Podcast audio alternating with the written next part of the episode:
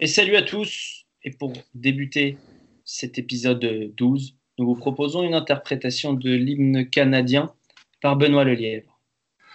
Au Canada, terre de nos aïeux. Ah, mais il est en deux langues Hein? Euh, il, est, il, est, il peut être bilingue ou il peut être seulement en français ou seulement en anglais. Ok, merci Ben. Je trouve que, je trouve que là, sur le, sur le plan musical, avec le fond, on a dépassé tout, tout, toutes les limites possibles de la, de, la, de la mauvaise technique et du mauvais son. J'ai mis le son, mais déjà, ça pas dans le tempo. Quoi. Ça fait même pas, ça fait même pas trois minutes que le podcast est commencé, tout le monde. Ça peut toujours être pire. bon, vous l'aurez compris, euh, spécial érable ce soir. On va parler de la, de la connexion canadienne. Euh, Brandon Clark, Lugensdorf, Nickel, Alexander Walker et plein d'autres, puisque le Canada regorge de talents et de talents qui pourraient se retrouver en NBA. Euh, donc, vous l'avez entendu euh, avec une, une voix d'une pureté, d'une limpidité exceptionnelle. Benoît est parmi nous. Comment vas-tu, Ben? Ça va très bien. Est-ce que j'avais un peu le, la voix de Johnny Hallyday? Ouais, mais un soir un soir de pleine lune. Bah, c'est-à-dire si tu, la, la, voix de Johnny Hallyday est mort, si si, on est. On est et, euh, et, notre baryton est là aussi, bien sûr, euh, Romain. Qui est, Bonsoir. Voilà, tout le monde est là. Antoine euh, sera là au prochain podcast, mais là, il, il était justement au Canada. Donc c'est, c'est il, est, il, il, est dans l'avion présentement. Il est présentement dans l'avion, comme tu dis. Euh, donc voilà, nous sommes parti pour, euh, pour ton pays, Ben. Donc ce soir, c'est, c'est un petit peu ta fête. C'est l'épisode 12 déjà de la saison. Euh, nous sommes un podcast Poster Dunk en partenariat avec Rivers. Et c'est parti.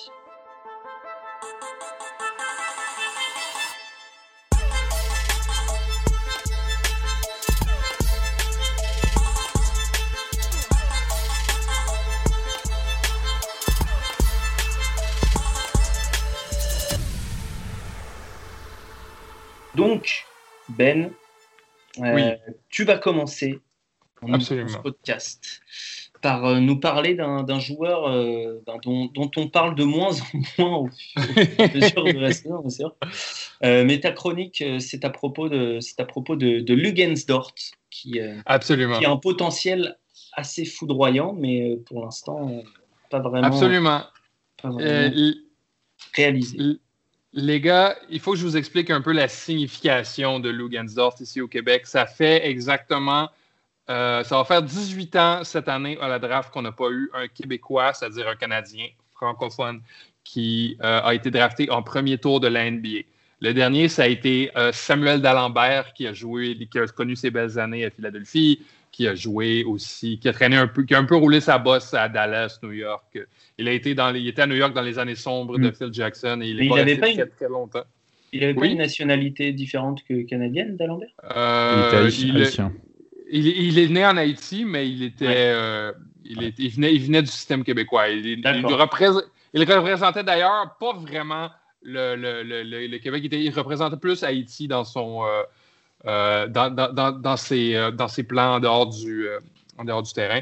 Mais Lugensdort, un petit Québécois de Montréal-Nord qui a grandi, qui a fait son basket à Parc Extension, qui est le quartier juste à côté d'où est-ce que je vis, qui est devenu, euh, qui est devenu un peu la superstar de euh, Arizona State. Qui et c'est important pour ça parce que c'est important et pour nous et pour Arizona State parce que c'est le meilleur joueur qui, qui, a passé par Arizona State depuis James Harden. C'est le premier euh, recrue, euh, mm. recrue 5 étoiles depuis James Harden à Arizona State. Et force est d'admettre, je ne sais pas si vous avez regardé beaucoup d'Arizona State cette saison, euh, l'offensive comme débute et finit beaucoup avec Lugenza.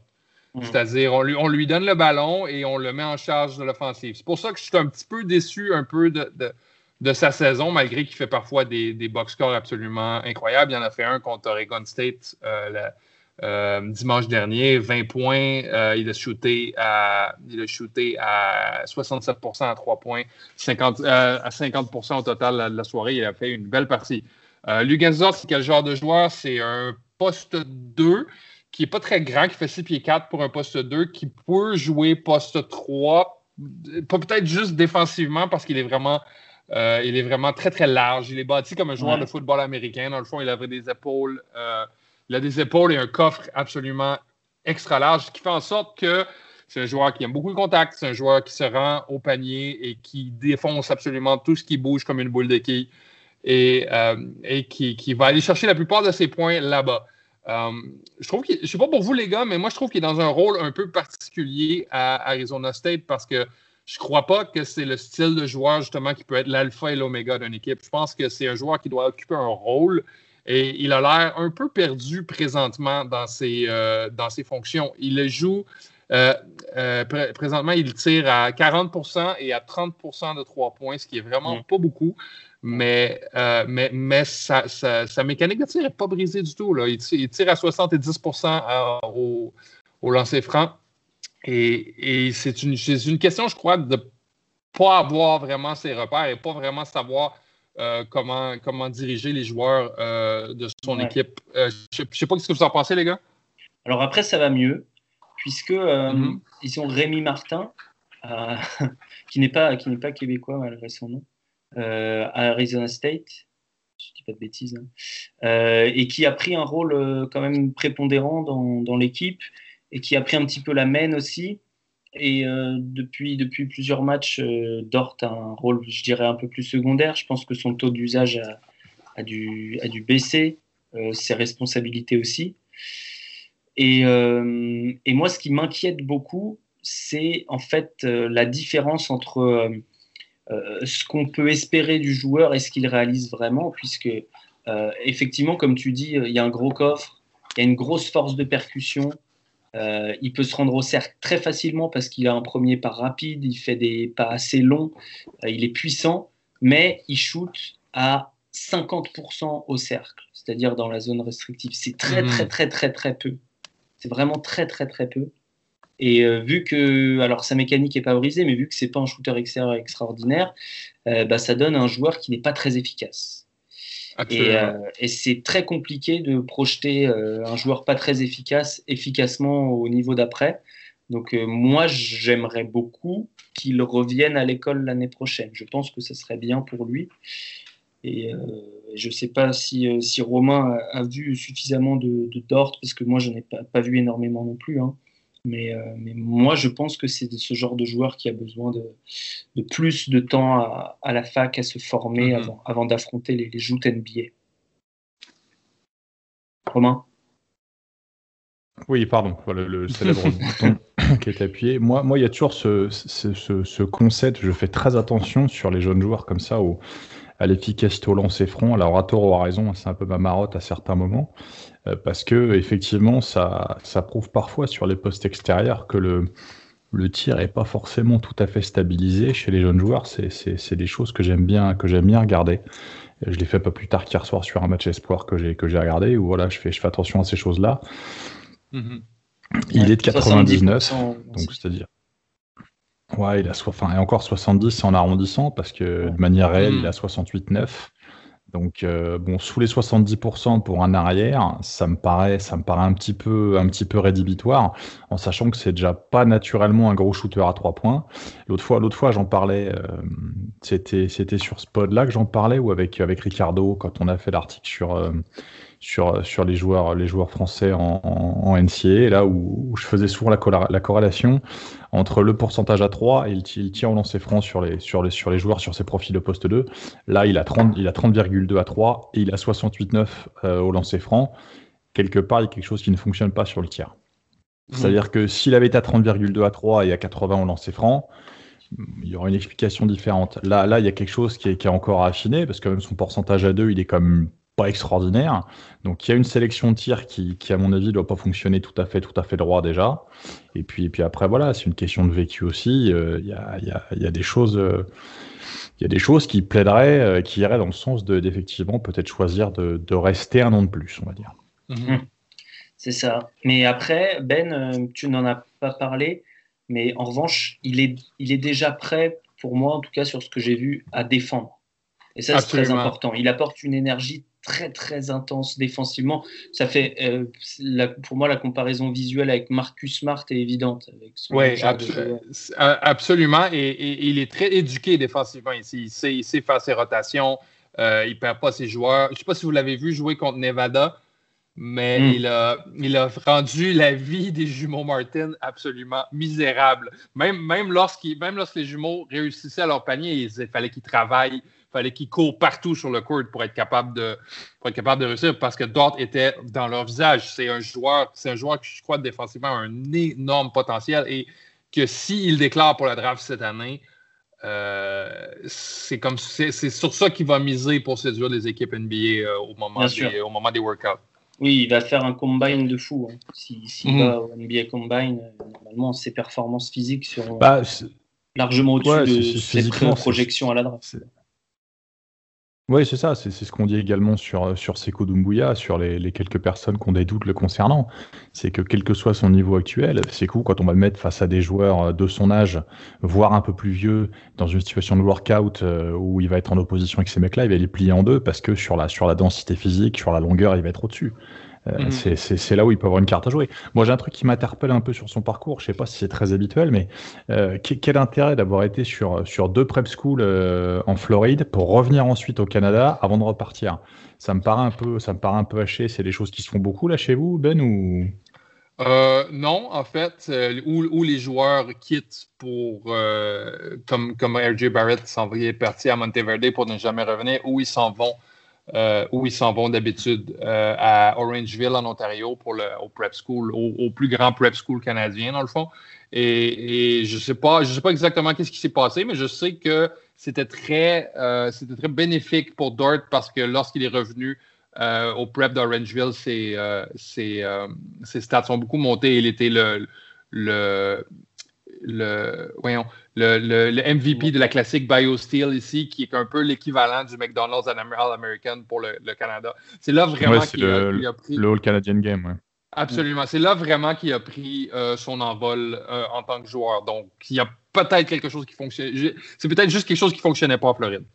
Après, c'est aussi peut-être que le système hmm. canadien prend un petit peu de galon. Euh, je sais que euh, je ne sais pas comment ça fonctionne exactement, mais c'est un système où les prep schools s'affrontent les unes les autres. Je sais qu'il a beaucoup joué contre Brasdekis, par exemple, qui lui était resté au Canada. Absolument. Et, mais justement, pour l'instant, c'est un circuit qui est vraiment très fermé. Euh, ils vont jouer un peu aux États-Unis, mais c'est vraiment, euh, c'est vraiment, c'est iron sharpens iron. Les, joueurs s'affrontent constamment entre eux. Donc, donc ça, ça, crée vraiment, ça crée vraiment des, des grosses rivalités et, des, et, ça augmente le niveau, dans le fond. Bon, Ben, en tout cas, merci. Et c'est vrai que Dort, on a un petit peu du mal à le classer quand on fait nos, nos big boards. puisque le, le, potentiel, comme je disais, n'est pas en adéquation avec, avec la production. J'ai eu un argument avec le gars, je ne sais pas si vous connaissez le site pancatron.com. Non. Et c'est un, site web de, de, de, draft NBA où est-ce qu'ils suivent le, tank. La communauté World of Tanks. absolument. Et, et, ils, ont, ils, ont, ils ont laissé Dort en dehors de leur mock draft. Et je suis là, je, leur disais, mais, mais vous êtes fou ou quoi? Vous, vous, est-ce que vous l'avez oublié? Ils disent, non, non, je crois juste qu'il ne sera pas drafté s'il déclare cette année. Donc, il y a des gens qui croient qu'il ne sera pas euh, drafté. Moi, je crois qu'il y a le potentiel d'être un joueur de premier tour, mais, mais c'est là qu'on voit qu'il y a une espèce de clivage cette année entre les, entre les équipes, entre, entre les opinions aussi beaucoup. Oui, mais après, il y a beaucoup de gens euh, euh, qui, formulent des opinions. Et alors après, c'est toujours défendable, mais euh, mm-hmm. à un moment donné, quand il y a, il y a des performances physiques et un potentiel physique, enfin, il y a des équipes qui ne peuvent pas passer à côté. Généralement, les gens qui ne sont pas draftés et qui performent, ce ne sont pas des potentiels physiques, ce sont des gens qui ont une éthique de travail supérieure. C'est pas voilà, c'est ça. Absolument. Hein. le, le, gars classait euh, CJ Massenberg de Buffalo euh, par-dessus d'autres. Je veux dire, j'aime bien CJ Massenberg. Je trouve que c'est un bon joueur. Mais jamais il a le potentiel d'un Lugansdort chez les pros. Là. Ben de loin. Là. mais oubliez, oubliez pas un paramètre. Hein, c'est un Canadien. Hein. C'est-à-dire qu'à un moment ou à un autre, dans, dans, l'esprit, dans l'esprit des gens, euh, même si non, mais même si le, même si le, basket devient global et que la NBA s'ouvre vers l'extérieur, entre un Canadien et un joueur américain, les, les, mecs logiquement par protectionnisme vont foutre le joueur américain devant si le Canadien n'est pas indiscutable. C'est, comme avec les Européens, c'est la même chose. Mm-hmm. Donc c'est, aussi quelque chose qui va rentrer en compte. bon point. Bon, Lugensdorf, merci Ben pour cette, pour cette fabuleuse entrée dans le, monde canadien, le Canada francophone du coup, euh, qui va peut-être avoir enfin un joueur drafté au premier tour. Euh, nous allons passer euh, au reste. Alors, on va essayer de procéder par, disons, probabilité de se faire drafter haut. donc, on, va exclure RJ Barrett dont on a déjà parlé, reparlé, et dont on parlera encore. donc, Ensuite, euh, bah, finalement, les, deux joueurs, euh, les deux joueurs prochains sur la liste sont un petit peu projetés au même rang, même s'il y en a un qui vient de plus loin et il y en a un autre qu'on attendait à peu près à ce niveau-là. Donc, on va commencer peut-être avec celui qu'on attendait, euh, qui est Nikhil, je ne sais pas comment on prononce, Alexander Walker. Très british comme prononciation. Ouais. de Virginia Tech, sophomore un petit coucou à Alex Biggerstaff, qui, euh, qui il s'agit d'un de ses chouchous. Euh, donc Alexander Walker qui est un arrière. Euh, je ne sais plus exactement ses mensurations, mais, mais disons qu'il ne peut pas vraiment être projeté au-delà du, poste 2, puisqu'il est monté assez fin. Il fait 1m96, 92 kg. il jouait off the ball pour la majorité de la saison, et puis le meneur de, Virginia Tech, qui est Justin Robinson, qui peut être d'ailleurs un, sleeper euh, du deuxième tour, s'est blessé. Et donc, euh, depuis quelques matchs, il joue au poste 1, euh, ce que, il, montre ou pas sa capacité à pouvoir évoluer à ce poste-là. donc, il a des chiffres tout à fait honorables, même, même plutôt bons. 16, 16, points de moyenne, plus de 16 points de moyenne. 37% à 3 points, 76 au lancer franc, euh, et encore, ce sont des chiffres qui ont baissé depuis justement la blessure de, Robinson à la main. 4 rebonds, presque 4 passes, 2 interceptions. Donc c'est un joueur qui est très long, qui a des longs bras. Euh, pour le profil physique, Ben ou Romain, je ne sais pas si vous avez quelque chose à, ajouter qui, euh, sort du lot. Je dirais simplement pour terminer peut-être sur l'aspect vivacité, il a, je trouve qu'il a des mains rapides et des pieds corrects pour la défense. Euh, oui, absolument. Il jouer suffisamment. Moi, euh. hmm.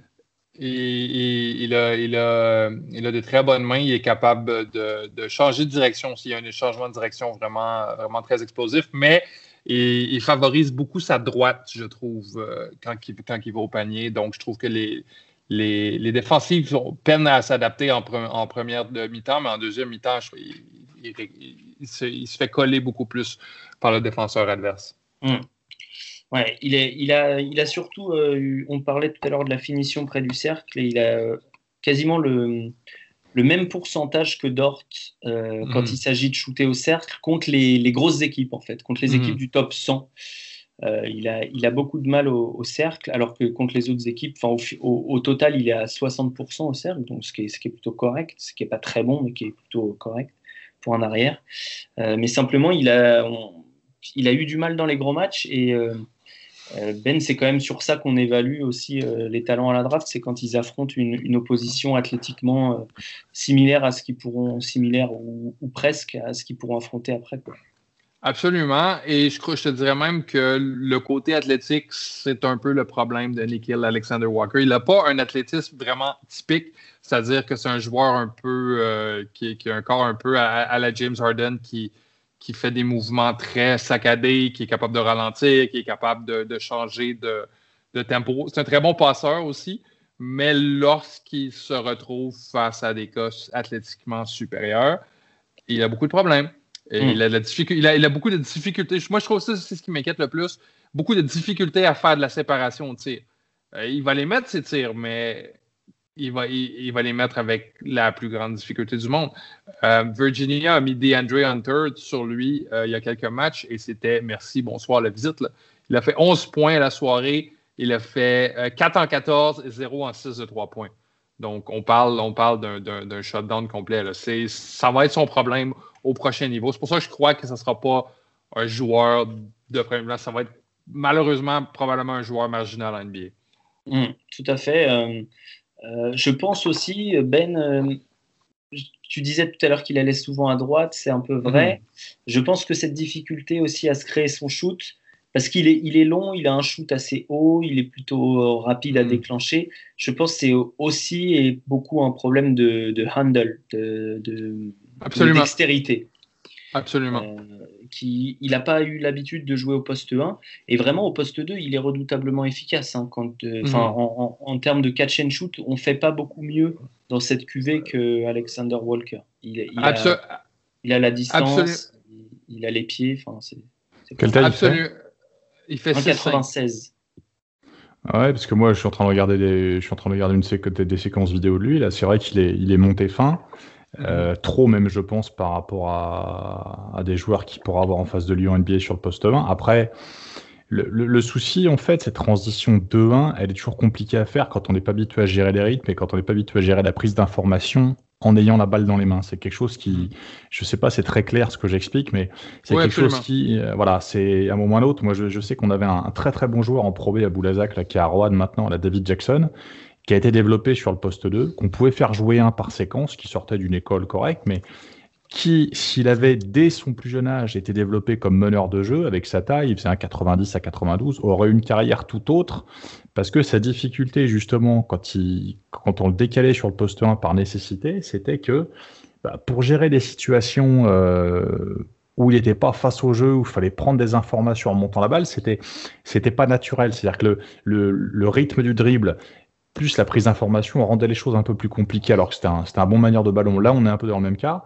Euh, après, il, a l'air de pouvoir finir des deux mains, mais je trouve qu'il est beaucoup plus à l'aise, effectivement, et c'est lié au handle, sur tout ce qui va être ligne droite, où il va pouvoir mm. faire du stop and go, réaccélérer, etc., etc.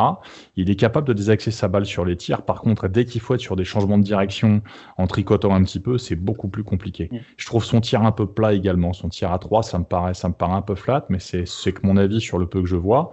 Après, derrière, surtout s'il est catch and play, s'il a de la ligne droite pour aller au cercle, il est capable de finir. Mais à mon avis, euh, là, il a joué un par nécessité.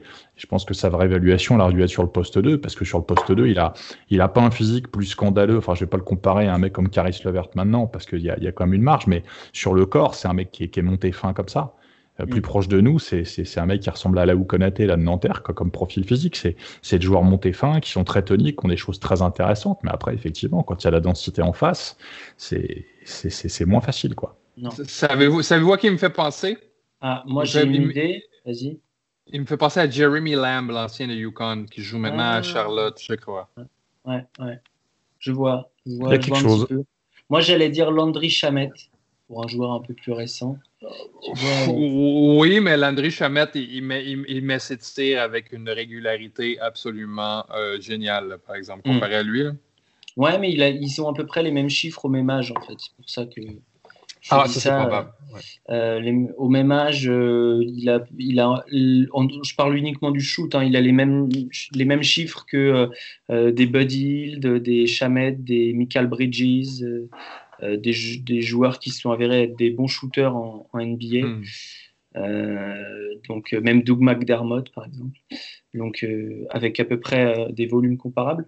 Donc les, disons que sa projection en tant que shooter est pas compliqué à être. Euh, enfin, il n'est pas compliqué de faire une projection optimiste.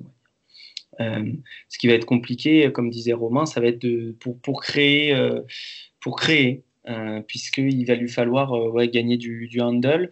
moi, je trouve que la vision de jeu, je suis d'accord avec toi, Ben, je trouve que c'est un bon passeur. Je... c'est pas un excellent passeur, mais il a déjà les, bons réflexes. Euh, je vu plusieurs fois hmm. trouver le corner opposé, des passes des deux mains. Euh, mais c'est du quoi, c'est quoi, Alex? Il a, il a un, il, a le gène du passeur. C'est juste, c'est juste qu'il n'a pas le ballon assez souvent dans les mains. Moi, je l'ai, vu. Euh, je crois que c'était contre Purdue faire des no-look, trouver les gars dans le corner, c'était, magnifique. Hmm. Mais il est, je, je crois que c'est juste un partie de son jeu qui n'est pas valorisée. Et si je draft Nikhil Alexander Walker, je mise là-dessus. Je le draft pour miser, pour miser sur son développement en tant que, en tant que créateur d'offensive. Parce que pour l'instant, moi, je, ne vois pas grand-chose de plus que ce qu'on voyait chez Jeremy Lamb en, 2012. Hmm, peut-être meilleur défenseur quand même. Je trouve qu'il a vraiment des très bonnes mains. Euh, face à Duke, je l'ai vu, vu prendre des ballons dans les mains de Cam Reddish, alors qu'il n'est pas le, mec avec le plus de handle du monde, on est bien d'accord. Euh, mais il a des, il a des lectures intéressantes euh, mhm. sur, sur des anticipations où il, enfin, il, a des très bons chiffres au niveau des interceptions, mais il se compromet. Je, je sur les matchs où je l'ai vu, j'ai dû voir 4 ou 5 matchs. Euh, je l'ai jamais vu euh, compromettre sa position défensivement, c'est-à-dire se faire prendre par un, un, backdoor ou ce genre de choses. C'est-à-dire qu'il est quand même très, ah vigilant. C'est ce qui peut aujourd'hui lui permettre de, de, de, de, se glisser, de, se, glisser sur un spot euh, pas inintéressant, c'est que défensivement, il va être capable de rassurer les gens. Mmh.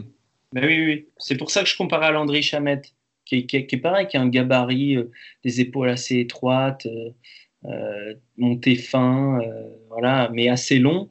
Euh, mais, mais, bon défenseur parce que discipliné, parce que avec quand même des longs segments, et puis et puis bon shooter. Donc donc évidemment il n'aura jamais un gros rôle en NBA, mais voilà hein, pour pour cette draft là, un choix dans le top 20, moi je, pense que c'est complètement acceptable.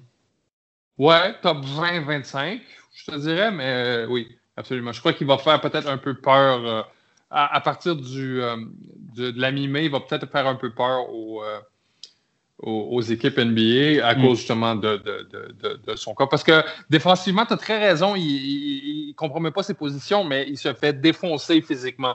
Euh, il se fait défoncer physiquement, il se fait passer au travers. Et ça, ça m'agace un petit peu. Je, veux dire, je comprends que c'est un, un, un, jeune homme, il n'a pas fini, sa, il a pas, il a, pas fini sa, sa, croissance, mais je crois que ça va faire peur aux équipes NBA un peu. moi, je l'attends 22, 23e. D'accord. Il y a eu de la progression quand même. Hein. Je te disais contre Duke, euh, qui est le match le plus récent que j'ai vu, euh, mhm. il a défendu des possessions sur RJ Barrett, qui est quand même quelqu'un qui sait prendre euh, avantage quand il, quand il est plus puissant que son adversaire. Mhm. et, et, il a, je l'ai vu plusieurs fois résister au torse et, et bien embêter Barrett sur plusieurs possessions. Ils étaient face à face en rencontre. Donc, Mhm. Donc disons, je ne suis, pas, je suis pas pessimiste de ce côté-là, mais c'est vrai que ce, physique très frêle, ça, ça, l'empêche d'être plus haut. Quoi, puisque évidemment, si, si, on lui met le torse de Lugensdorf, euh, tout de suite, euh, tout de suite c'est plus intéressant. Enfin voilà.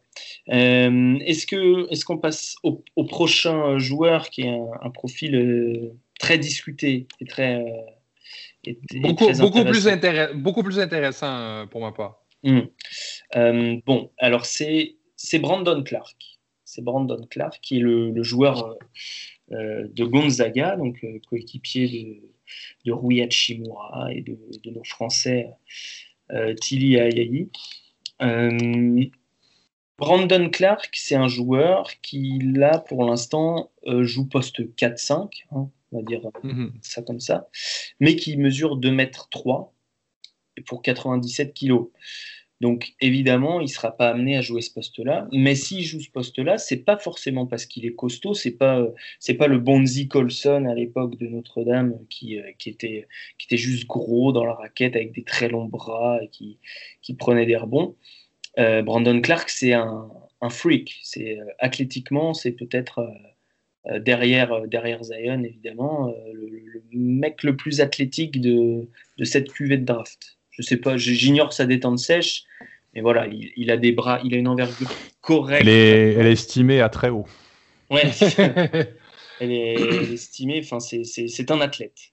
Claire, c'est un athlète. Euh, il a, vous avez sans doute vu passer des highlights de Brandon Clark qui, qui met des gros.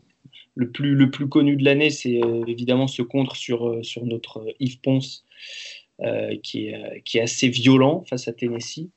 C'était magnifique. C'était magnifique. Et, donc, c'est quelqu'un, bah voilà, Brandon Clark, qui a, des, qui a des stats très impressionnantes, notamment au niveau défensif. Mais ce qui est très intéressant, c'est qu'il a progressé de manière significative de l'autre côté du terrain en attaque. Et aujourd'hui, la grande question, finalement, ça va être de savoir en fait, s'il peut être juste euh, pas un, un, boulet offensif dans son équipe, vu ce qu'il qu'il peut apporter défensivement, eh ben, ça peut être un atout à NBA. Donc, euh, je vais peut-être laisser Romain commencer, puisque la grande question, on va pas l'éluder, la grande question, c'est le shoot. de toute façon, le, tir, c'est très simple. je me suis promené un petit peu, j'ai regardé, regardé ce qu'il en était. Aujourd'hui, euh, c'est un joueur qui, sa zone d'efficacité, elle est essentiellement dans la peinture. C'est-à-dire que il, finit sur, euh, je crois qu'il est à euh, sur 157 tirs marqués cette année. Il y en a 112 pris au cercle. Hein. Donc mhm. ça vous donne un petit peu la répartition du bonhomme. pour moi aujourd'hui, son sa, limite, sa limite, elle est clairement là. J'ai juste une idée de comparaison. Je vais regarder tout de suite les, le profil et les stats du, joueur avec qui je voulais le comparer. Mais moi, je, trouve qu'il y a un, c'est une machine défensive, c'est certain, tu l'as dit. Euh, son apport en attaque, en revanche, pour moi, va être plus que limité. Je l'ai vu tirer à trois points une ou deux fois, mais son tir est, et quand même pas, euh, ça me fait mhm. pas, ça me fait pas globalement rêver. Euh, mhm. C'est la finition près du cercle, il est capable de, de, faire des choses très simples et très basiques. Ça, ça pivote pas nécessairement sur les deux épaules, il n'y a pas forcément deux mains à la finition.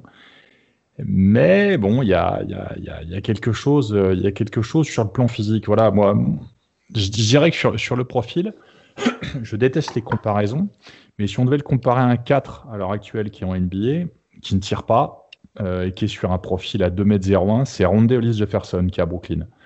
Ah c'est un profil comme ça qui va être capable en sortie de banc d'aller grappiller quelques points. Là, on est sur un mec qui a 43. Hollis Jefferson, c'est 43-44% au tir, 20% à 3 points, donc c'est anecdotique. La constante, il a 65% au lancer. Par contre, à côté de ça, c'est 5 rebonds, c'est 9 points, 5 rebonds en 21 minutes. Euh, hmm. Clark aujourd'hui est monté un peu plus léger parce que Liz Jefferson c'est quand même du, on sait, c'est, du meuble confort à bas, c'est solide. Mais euh, Clark est plus vertical et je pense que c'est peut-être un joueur qui, s'il arrive à passer le cut, aujourd'hui peut, s'installer dans un rôle de, profil de 4 défensif euh, sur des missions en rotation. C'est un mec qui peut, qui peut apporter aujourd'hui sur une équipe NBA peut-être à terme.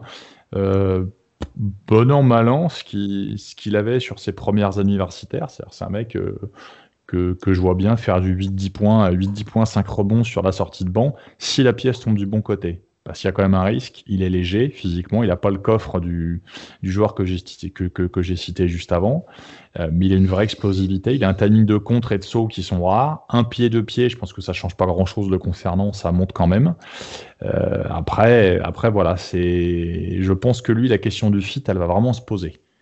Plus que pour d'autres, parce que il sort quand même, euh, il n'a pas joué l'an dernier, il joue cette année. Avant, il était à San Jose State, bon, dans, un contexte qui était peut-être un peu moins, un peu moins euh, relevé qu'à Gonzaga. Le transfert lui a fait beaucoup de bien. Mais bon, qu'est-ce que, que ça, qu'est-ce que la transition va donner? Il y a pas, disons qu'il n'y a pas réellement de garantie technique le concernant aujourd'hui.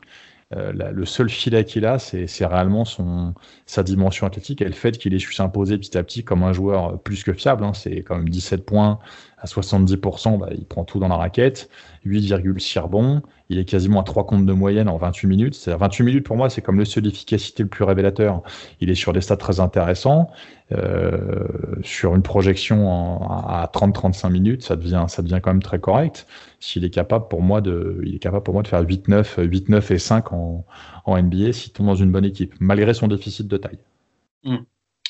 Euh, ben, ben est-ce que tu, tu, es d'accord avec cette analyse et est-ce que tu, tu est-ce que tu vois le, le côté offensif de Brandon Clark se développer ou pas? Je suis d'accord jusqu'à un certain point. Je trouve que je trouve que Romain est un peu je trouve que Romain est un peu euh, comment dire euh, euh, pas, pas, dramatique, mais qui, qui, qui, est un peu pessimiste envers Brandon Clark. il, oui, il finit beaucoup dans la peinture, mais il finit dans des situations sous pression. J'ai rarement vu ça. Je l'ai vu à des prises, euh, finir avec des prises à 2 et des prises à 3. Je l'ai vu prendre, finir sur une prise à 3 contre Duke. Euh, il, a, il, a, il, a, un skill set qui est absolument. Euh, qui est absolument. comment dire? Il, a, il, un skill set qui est vraiment très prometteur, dans le fond. C'est que c'est un junior, il a 21 ans je pense qu'on est gratigne à peine la surface avec Brandon Clark. Ce que je suis vraiment d'accord avec Romain, c'est que la question de fit va vraiment se poser ici parce qu'il y a encore beaucoup d'élagage à faire sur, qu'est-ce que sur, qu'est-ce que Brandon Clark peut devenir, ce que Brandon Clark peut apporter à, une équipe NBA. La, chose sur laquelle je suis vraiment d'accord, c'est son poids. Il est vraiment très fin. Il se fait vraiment, euh, on lui fait vraiment violence euh, sous le panier. Euh, c'est la partie qu'on. Romain, je pense que tu as collé la partie contre Tennessee? Ouais, j'ai vu le match contre Tennessee et moi, moi c'est. Si, tu veux, pour, pour, rebondir sur ce que tu dis, il a un skill set qui est, qui est propre, mais qui est rudimentaire aujourd'hui.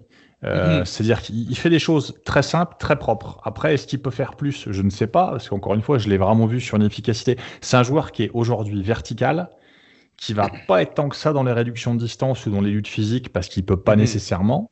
Mhm. Euh, ce qui va être un problème face à des joueurs plus lourds. Et l'autre souci qui, fait, qui pose question, c'est qu'à 6-8, donc à 2m03 et 98 kg, si t'as pas le tir extérieur, ça va être très très compliqué face à des mecs qui vont 30, 10 cm, 8, 7, 8 cm, peut-être un peu plus pour certains.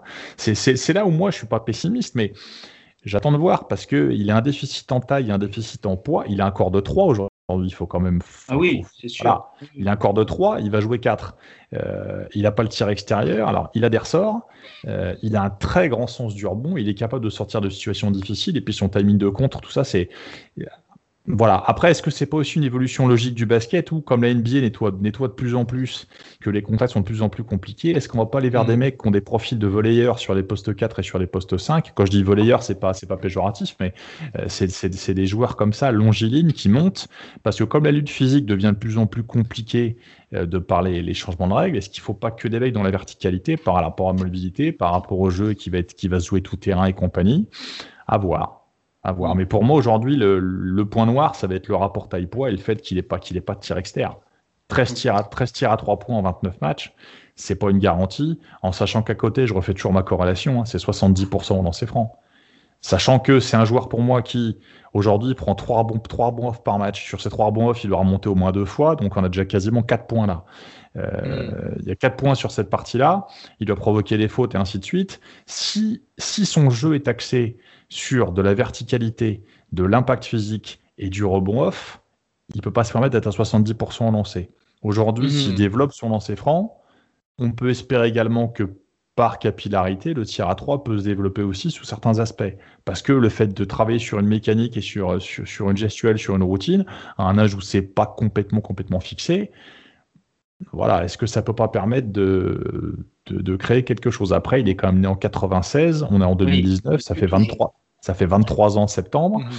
Est-ce que l'upside est encore dément? Moi, je le vois plus comme euh, solide, euh, solide routard euh, s'il tombe sur un bon fit au départ et un mec qui peut jouer dans un, dans un rôle de, de backup solide avec le, sur lequel compter qu'avec un rôle déterminant et un mec qui va faire des choses, euh, qui va faire des choses, euh, euh, on va dire constantes en attaque et être une première lame. Après, oui, il peut, il peut, il peut squatter les top 10 et, et, être sur de la haute mm-hmm. defensive team, ça éventuellement, voilà. Mais je, moi, je reste perplexe par rapport au rapport taille-poids et au tir externe. Mm. Mais tu as, un bon point. C'est la projection médiane, je dirais, ce que tu viens de dire, Romain. Mm-hmm. néanmoins, 68% lancé franc, oui.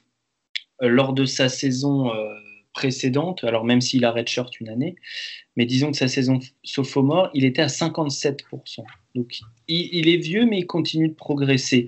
Et euh, le tir extérieur, oui, effectivement, il a tenté que 13-3 points cette année, donc de toute façon, c'est pas son rôle. Néanmoins, il a tenté 99 shoots à mi-distance et il en a réussi 51. Il a plus de 50% à mi-distance. C'est quand même très intéressant. C'est-à-dire qu'il y a, y, a, y a un petit jeu de périmètre qui se développe. J'ai pas, les, pas les mêmes stats. Hein. Je suis sur, the, je suis sur le, le, le, shot chart de, de The Stepien. J'ai pas le même. Euh, bah écoute, je suis sur le Bart, Bart, Bartorvik. Là. Moi, je, suis euh, à, je, suis à 40, je suis à 42 sur, euh, sur 79, moi.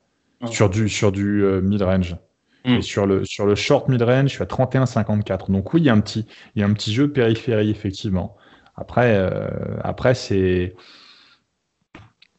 pour ce profil-là, c'est, je sais pas, c'est suffisant pour stretcher. Ah non, c'est pour l'instant. Non, mais je dis pas que c'est suffisant. mais, mais oui, il y, a, il y a quelque chose qui se développe.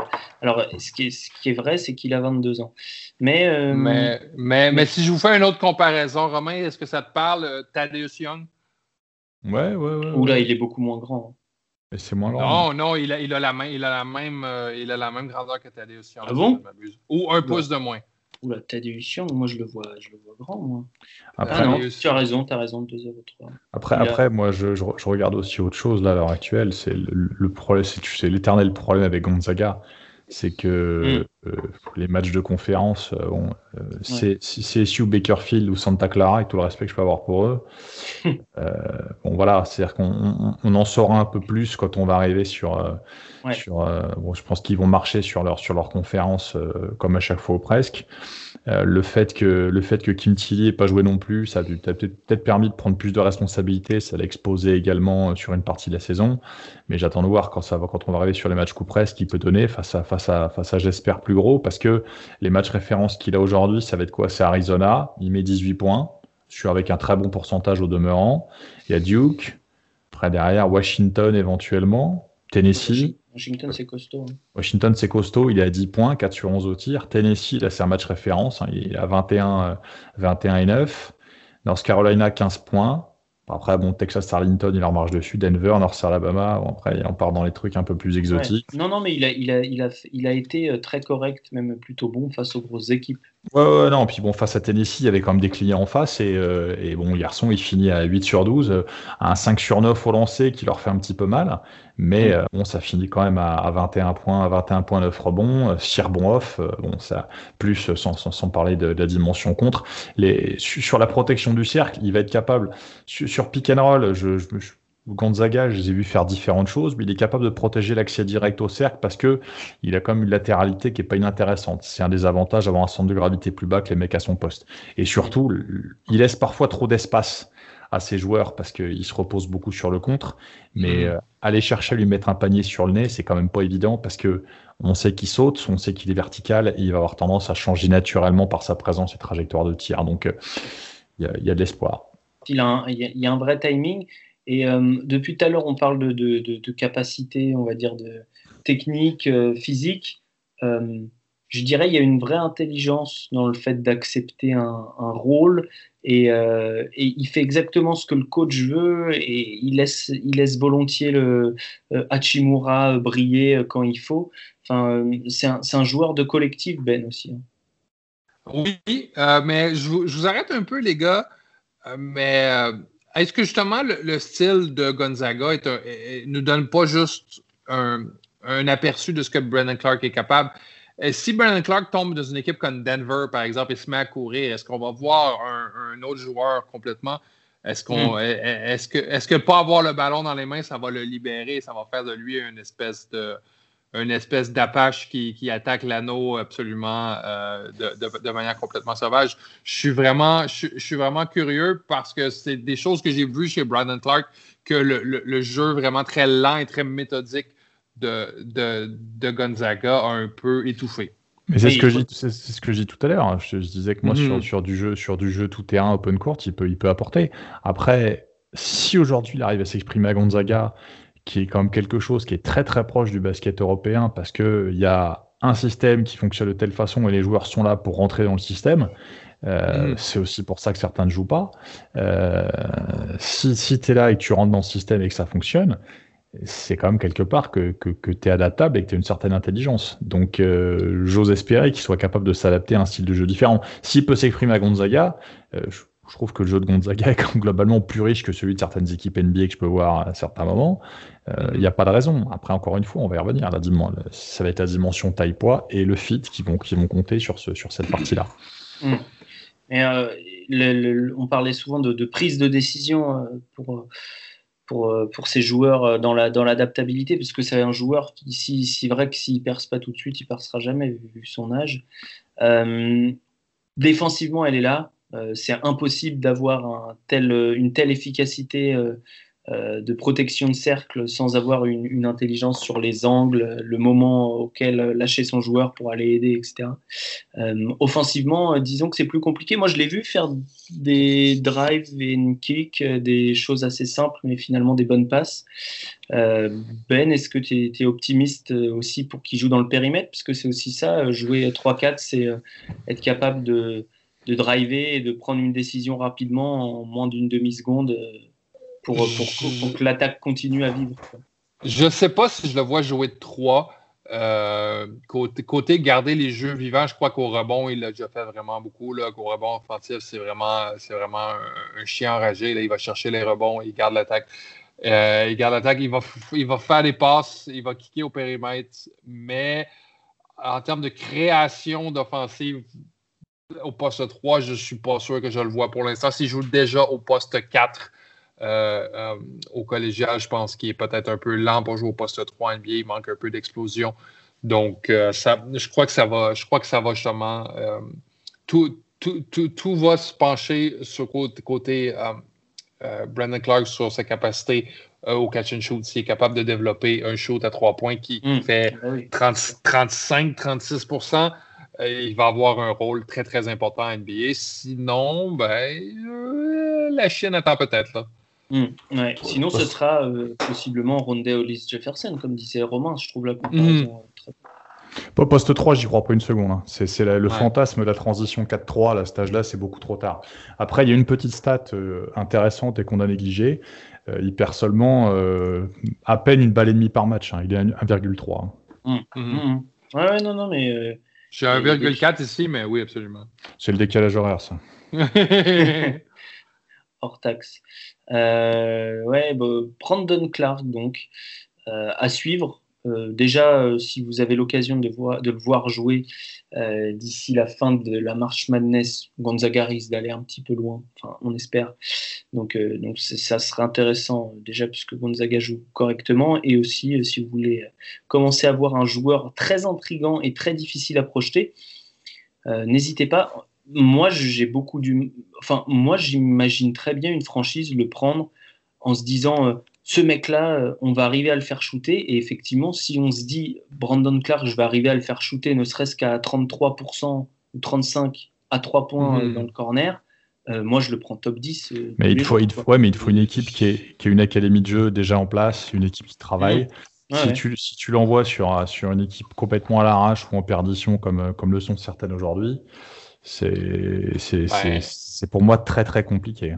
Miami, Miami a le choix numéro 11 présentement et je déteste, je déteste pas le fit, honnêtement. S'ils si, si, croient leur capacité de le faire shooter. Oui, puis c'est bien euh, le, genre de joueur euh, que Spolstra peut, peut, aimer avoir dans son effectif. Absolument. Des, profils un peu bâtards comme ça. Sachant que, oui, oui, c'est oui, oui, pas, pas fou. C'est pas fou. Mm. 11e à Miami, ça aurait été euh, dit ici en premier. Moi, moi, moi, je, le vois passer dans la loterie, hein, Brandon Clark. Je bah. le vois passer avant Alexander Walker.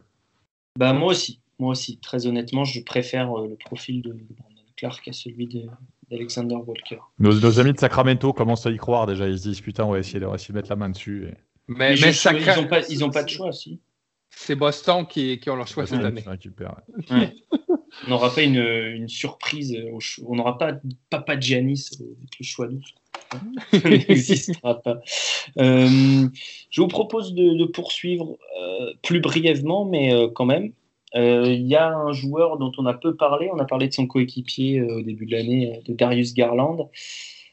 Simi Chitou. ben, si tu peux en dire quelques mots. Euh, j'ai vu des comparaisons incroyables avec lui, et c'est vrai que physiquement, il est assez exceptionnel. Enfin, comme Brandon Clark, en fait, je pense qu'il partage quelques similarités, mais tout en étant plus grand. Et, euh, du coup, il fait une saison très en dents en fait. Euh, oui, absolument. Moi, je ne suis pas très fan de ce que j'ai vu jusqu'à date de, mm. de ces Simichitu qui fait qui fait un peu, je pense que 47 De 8, 108 kilos. ouais, oui, c'est un, joueur énorme. Il a, des, il a, il, a, il, a, un profil physique absolument incroyable. Oui, c'est d'origine nigériane, c'est ça?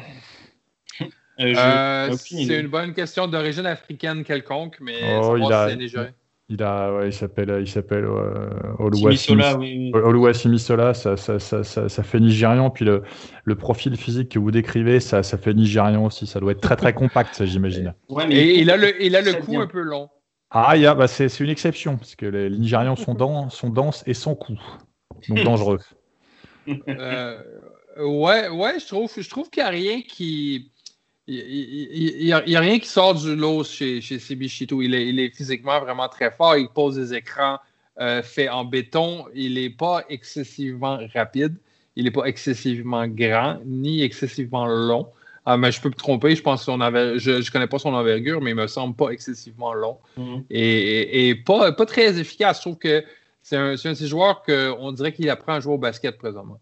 Oui, tout à fait. Je ne sais pas si vous êtes d'accord, mais il a l'air absolument perdu lorsqu'il est marqué près du cercle. Mais il y a un profil physique euh, extrêmement intéressant. Et il n'y a, quasiment que ça, mais euh, tu dis il n'est pas très athlétique. Euh, pour un joueur. Il n'est pas, très rapide, pas très athlétique. je l'ai déjà vu faire des sprints. Enfin, C'était presque le joueur le plus rapide sur le terrain, alors qu'il y a quand même des athlètes à Vanderbilt. Hein, Saben Lee, mm. Aaron Nesmith. Il y, a des arrières corrects. Non, il, court, il sait courir, mais c'est juste qu'il est, comme tu dis, il n'a aucune idée de ce qu'il fait, notamment en défense. Et c'est un petit peu dommage. C'est un, petit peu compliqué, oui. C'est un petit peu dommage euh, quand euh, tu as le rôle de, de, on va dire, de protecteur de cercle, de service. Quoi.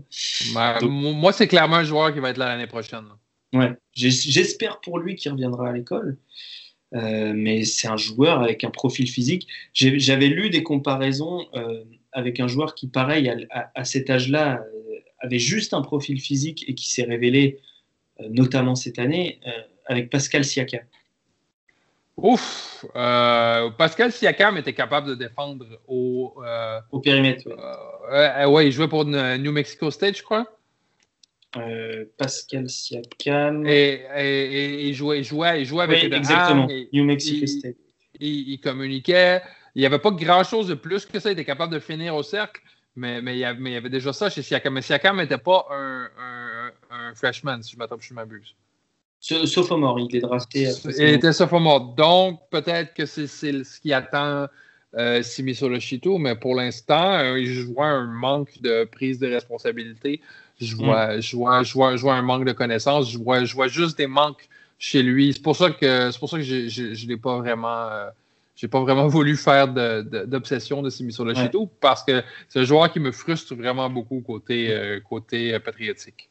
Il a beaucoup souffert de l'absence de Garland ah oui, vraiment beaucoup. Les, matchs que j'avais vus euh, quand on avait regardé les matchs pour Darius Garland, euh, il y avait des mm. passages qui, m'avaient plu euh, chez, chez Chitou, c'est pas facile à dire, mais, mais c'était aussi parce que Garland crée des espaces, parce qu'il est une menace permanente pour le shoot.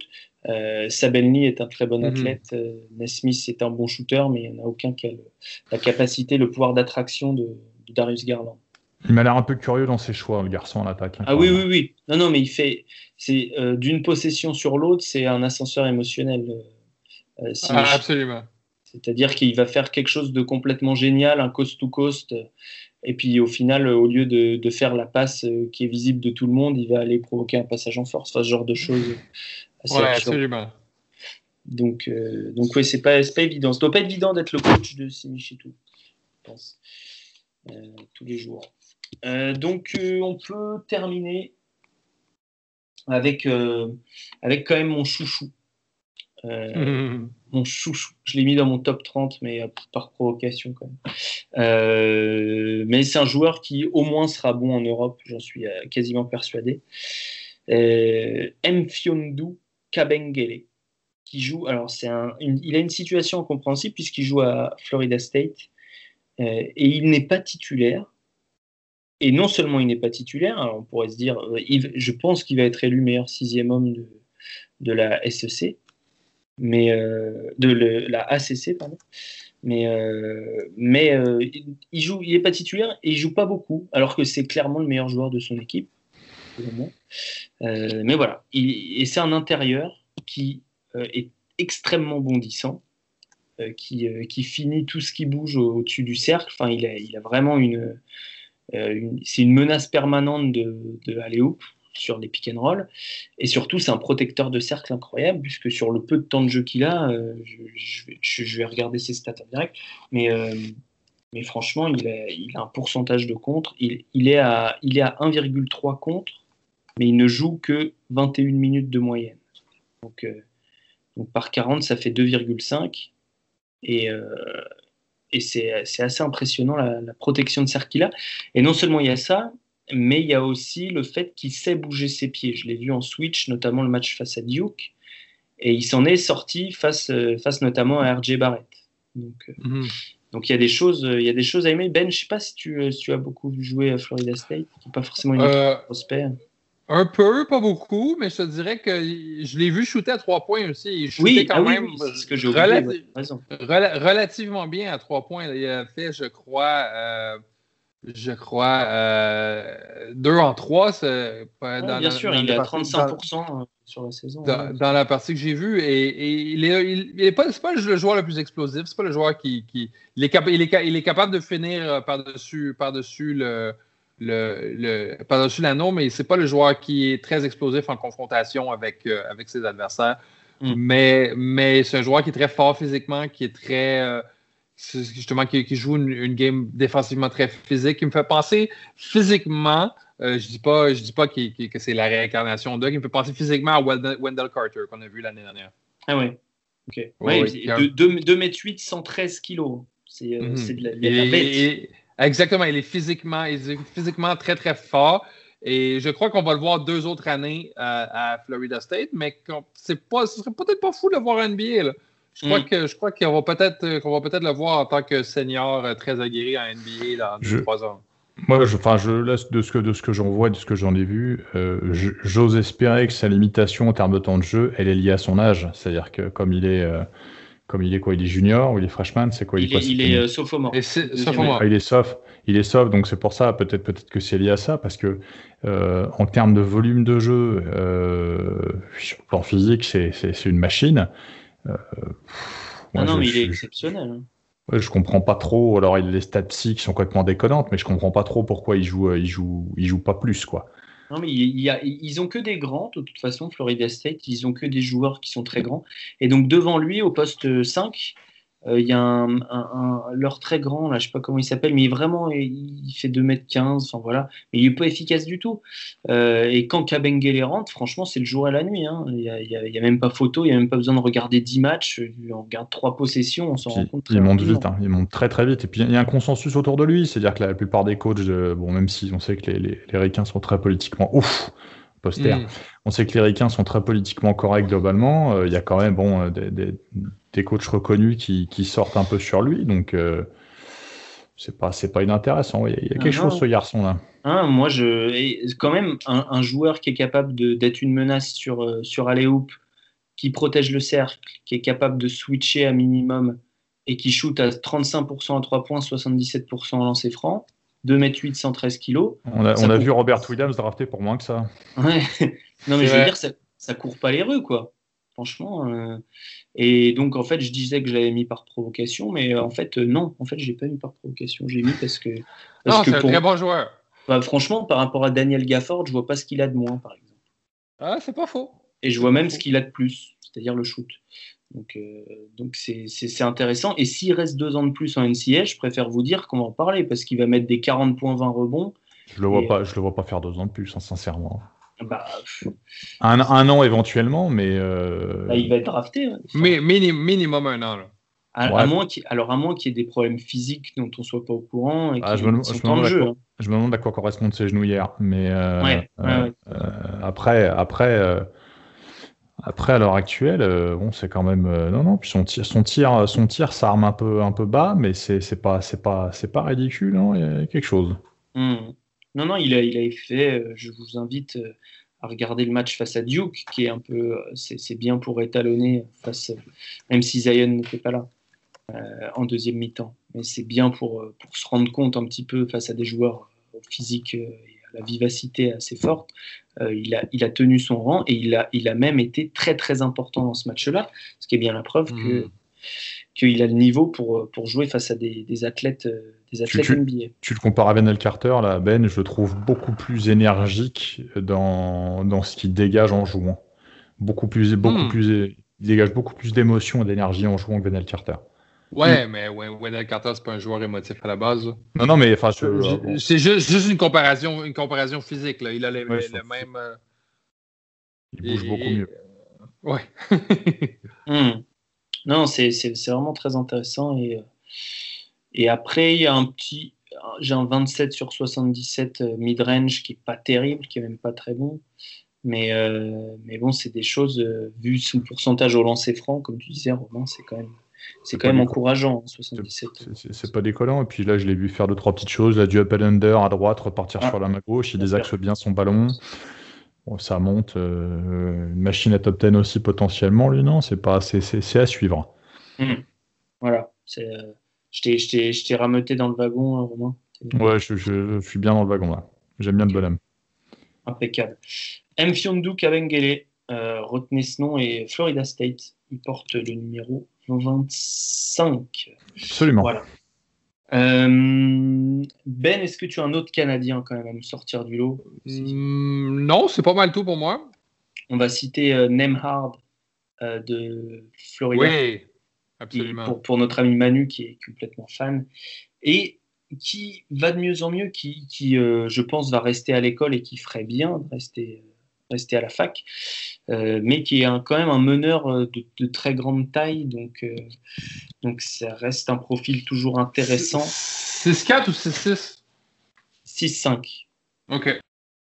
Donc 1,96, mais un vrai meneur d'un 96, c'est-à-dire que son, ça a toujours été son poste, c'est pas une transition 2-1 comme comme disait Romain tout à l'heure à propos d'Alexander Walker, c'est vraiment son poste. Il joue avec le Team Canada à ce poste 1 et c'est un superbe distributeur. Il a quand même 5, euh, passes décisives pour seulement 2 balles perdues dès sa saison euh, freshman. Donc c'est la preuve que, que même s'il shoot très très mal, euh, qu'il est seulement 47% au tir au, final, sa deuxième partie de saison est plutôt encourageante. Plutôt encourageante. Donc à suivre Andrew Nemhard de Florida. Euh, et, sinon, bah, il, y en a, plusieurs autres. On avait cité O'Shea Brissett euh, dans un podcast précédent, le joueur de Syracuse. Voilà, le Canada a de beaux jours, euh, le basketball canadien a de beaux jours devant, devant lui, sans compter ceux qui sont déjà en NBA. Et dont Romain, un des représentants, est quand même dans la classe de rookie et fait une bonne saison. du côté des Clippers, Romain, c'est un rookie watch spécial feuille d'érable. Ouais, c'est la, la, Rookie Watch spéciale feuille d'érable. C'est Monsieur Gidjus Alexander, là, donc 11e euh, choix l'an dernier, tradé par Charlotte. On en a parlé tout à l'heure avant, avant d'enregistrer. Là, enfin, son, son, son, pic est parti euh, contre euh, c'était qui Miles Bridges. Miles Bridges, voilà, Miles Bridges. Euh, Alexander, c'est starter 57 fois sur, sur, sur les 57 matchs qu'il a joué. Il a un ratio Positif turnover qui est très moyen, il a trois passes pour, euh, pour quasiment deux balles perdues. Mm. Euh, et aujourd'hui, clairement, sur le mois de mars, bon, trois matchs, hein, donc ça reste assez, assez, assez limité. Il est sur 14 points de moyenne sur ce mois-ci, avec quelque chose qui, qui, qui, est plus, plus conséquent et plus, plus intéressant que les mois précédentes. Euh, après, il a tendance à être très très up and down. Hein. Si vous regardez son, ses courbes de stats, il va vous, vous faire une série de 3, 4, parfois 5 matchs très intéressants, puis il disparaît. Donc c'est un petit peu ça. Euh, il y a un petit manque de constance. C'est 49-3 à 2 points, ce qui est, ce qui est loin d'être déconnant pour un joueur de son profil. 80,3% au lancer, même si je trouve qu'il ne va pas assez sur la ligne par rapport à son poste de jeu. Hein. Il, y a une, il, y a une, dizaine de points en, moyenne par match. Euh, pour moi, son, son vrai upside à l'heure actuelle et son, son palier, il le franchira en, améliorant un peu son adresse à 3. Il est à 40% à la fac. Euh, il est à 34,6 aujourd'hui à 3 points, ce qui ce qui n'est pas suffisant pour un, pour un profil comme le sien, en sachant que le paradoxe, il est qu'il à 40% extérieur et 28,8% à la maison. Euh, donc c'est un joueur qui doit encore gagner en constance, qui fait, qui fait une, très belle saison rookie. Il hein, faut pas non plus, euh, faut pas non plus jeter le, bébé avec l'eau du bain comme on dit, mais qui, euh, qui doit encore gagner en constance sur le tir extérieur pour, pour avancer, en sachant que c'est, très jeune, c'est, c'est du one and done avec avec, mm. avec Kentucky. Hein, C'était à 14 points, 14 points en dernier, 14 points et 5 passes en dernier avec Kentucky.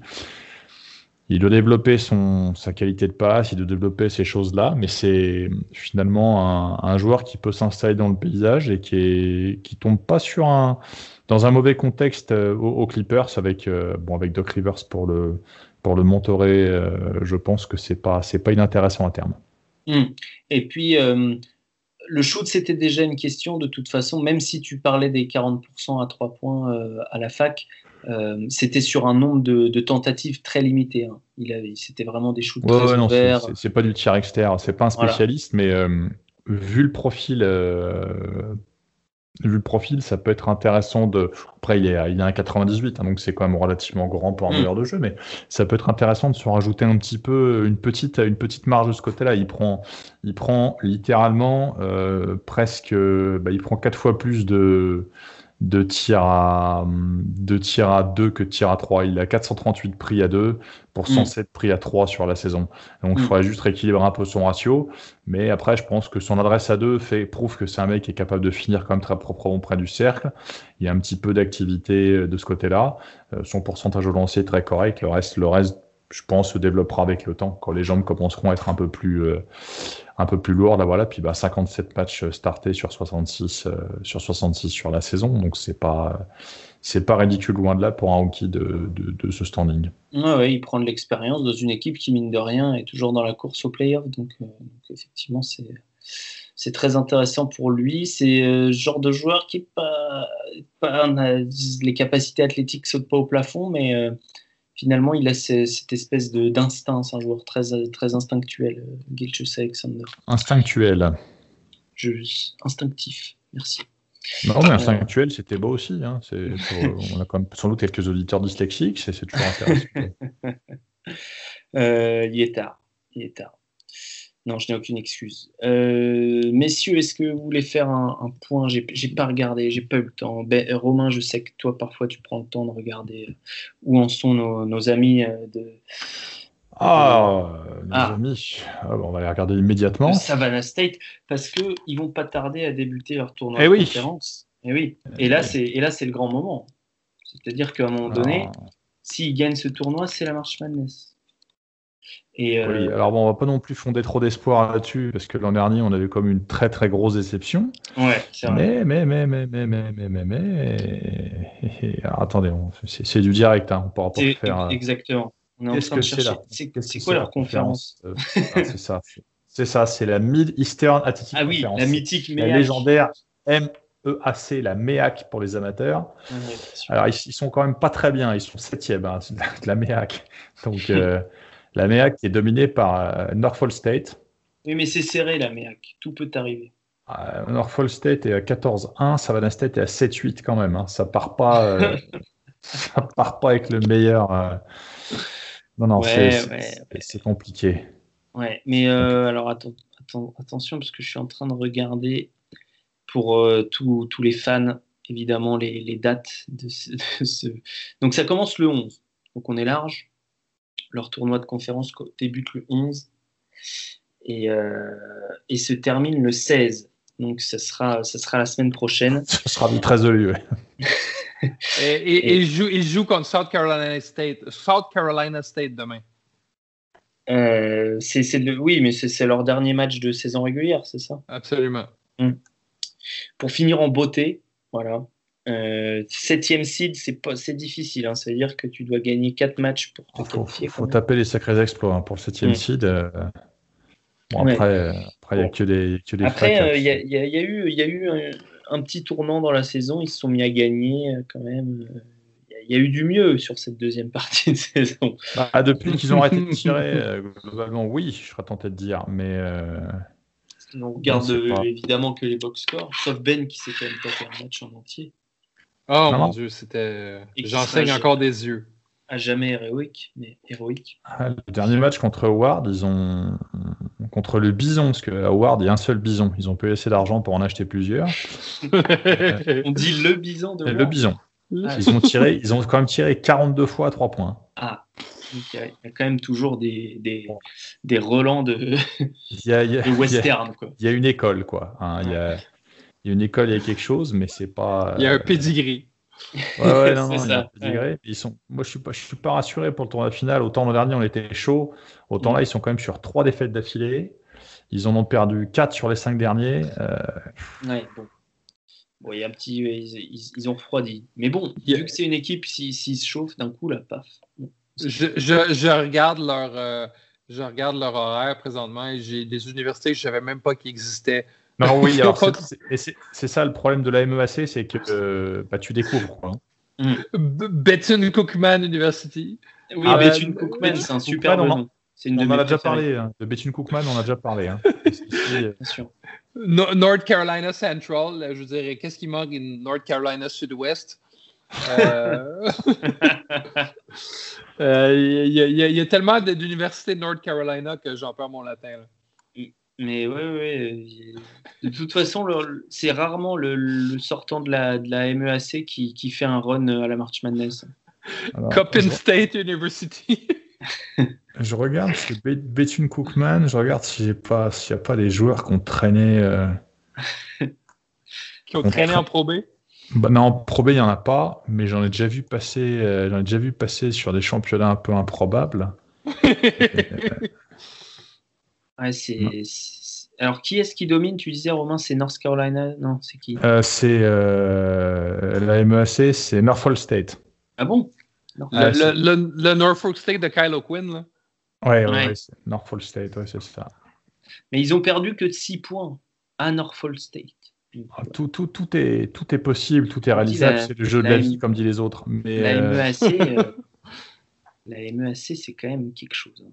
Oh là là. Ah, non, non, alors les, anciens joueurs de. C'est du lourd Il doit y avoir de, des gymnases à moitié pleins avec, euh, avec des, tribunes, euh, des tribunes qui sont des bancs empilés les uns sur les autres. Il doit y bah, avoir des gymnastes qui jouent aussi. Eh ben, écoutez, Norfolk State, il y a quand même un, il y a un joueur de Norfolk State à La Rochelle. Et voilà. Ah, d'accord. Ah, dans l'équipe de rugby, tu veux dire? Non, non, voilà, il y en a, il y a, Rachid, il y a le, le, légendaire Rachid Gaston à, qui est à Rubeil. Donc il y, a, il y, a, quand même, il y a quand même des joueurs qui arrivent à, qui arrivent à sortir, à s'expatrier. Il y a énormément de joueurs sur les divisions inférieures euh, lituaniennes, espagnoles, allemandes. Il y, en a, il y en a un paquet qui sortent de là-bas. Euh, non, mine de rien, c'est quand même. Ça s'exporte à l'international, mine de rien. Ça, ça s'exporte à l'international. Je cherche le truc le plus improbable qu'il puisse y avoir.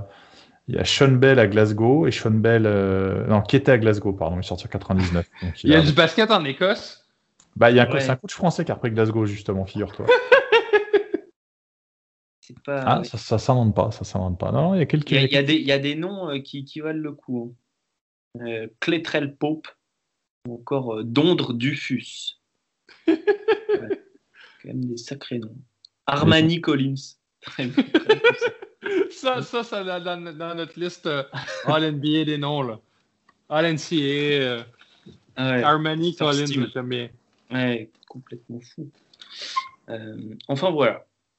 plus de fun facts le prochain coup. on essaiera de ce qui, serait cool, on va, on va faire le prochain podcast en preview euh, de la Marche Madness ou celui d'après. Euh, on va inviter euh, Alex Biggerstaff qui va trouver du temps pour nous, puisqu'il est, il est formidable. Voilà. Il est mieux là, on s'ennuie là.